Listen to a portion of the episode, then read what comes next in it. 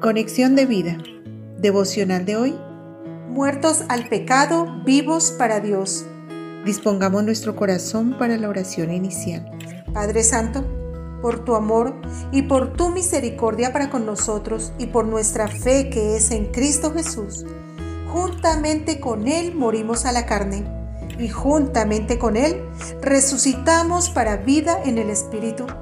Por su gracia, nuestro viejo hombre crucificado fue muerto y sepultado para nacer de nuevo y poder vivir como las nuevas criaturas que ahora somos en Cristo Jesús, para honra y gloria de tu santo nombre y para bendición de nuestras vidas.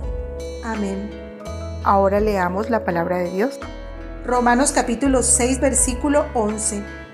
Así también vosotros consideraos muertos al pecado pero vivos para Dios en Cristo Jesús, Señor nuestro. Romanos capítulo 6, versículo 14.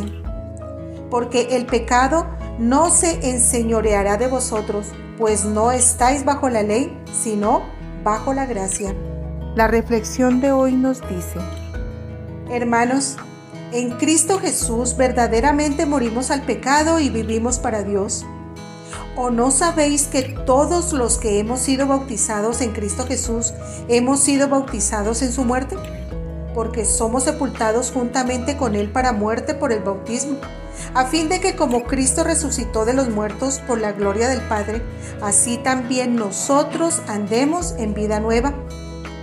Porque si fuimos plantados juntamente con Él en la semejanza de su muerte, así también lo seremos en la de su resurrección sabiendo esto, que nuestro viejo hombre fue crucificado juntamente con él, para que el cuerpo del pecado sea destruido, a fin de que no sirvamos más al pecado, porque el que ha muerto ha sido justificado del pecado. Romanos 6, 3 al 7. El pecado ya no se enseñoreará de nosotros, porque Ahora, pues, ninguna condenación hay para los que están en Cristo Jesús, los que no andan conforme a la carne, sino conforme al Espíritu. Porque la ley del Espíritu de vida en Cristo Jesús me ha librado de la ley del pecado y de la muerte. Romanos 8 del 1 al 2.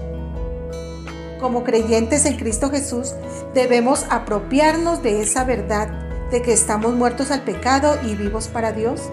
Así también vosotros, hermanos míos, habéis muerto a la ley mediante el cuerpo de Cristo, para que seáis de otro, del que resucitó de los muertos, al fin de que llevemos fruto para Dios.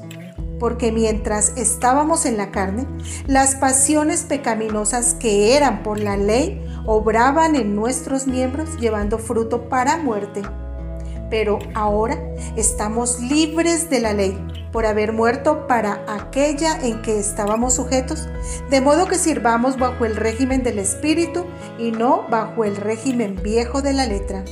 Romanos 7 del 4 al 6. Así que, hermanos, deudores somos, no a la carne, para que vivamos conforme a la carne, porque si vivís conforme a la carne, moriréis mas si por el Espíritu hacéis morir las obras de la carne, viviréis. Romanos 8 del 12 al 13. Visítanos en www.conexiondevida.org. Descarga nuestras aplicaciones móviles y síguenos en nuestras redes sociales.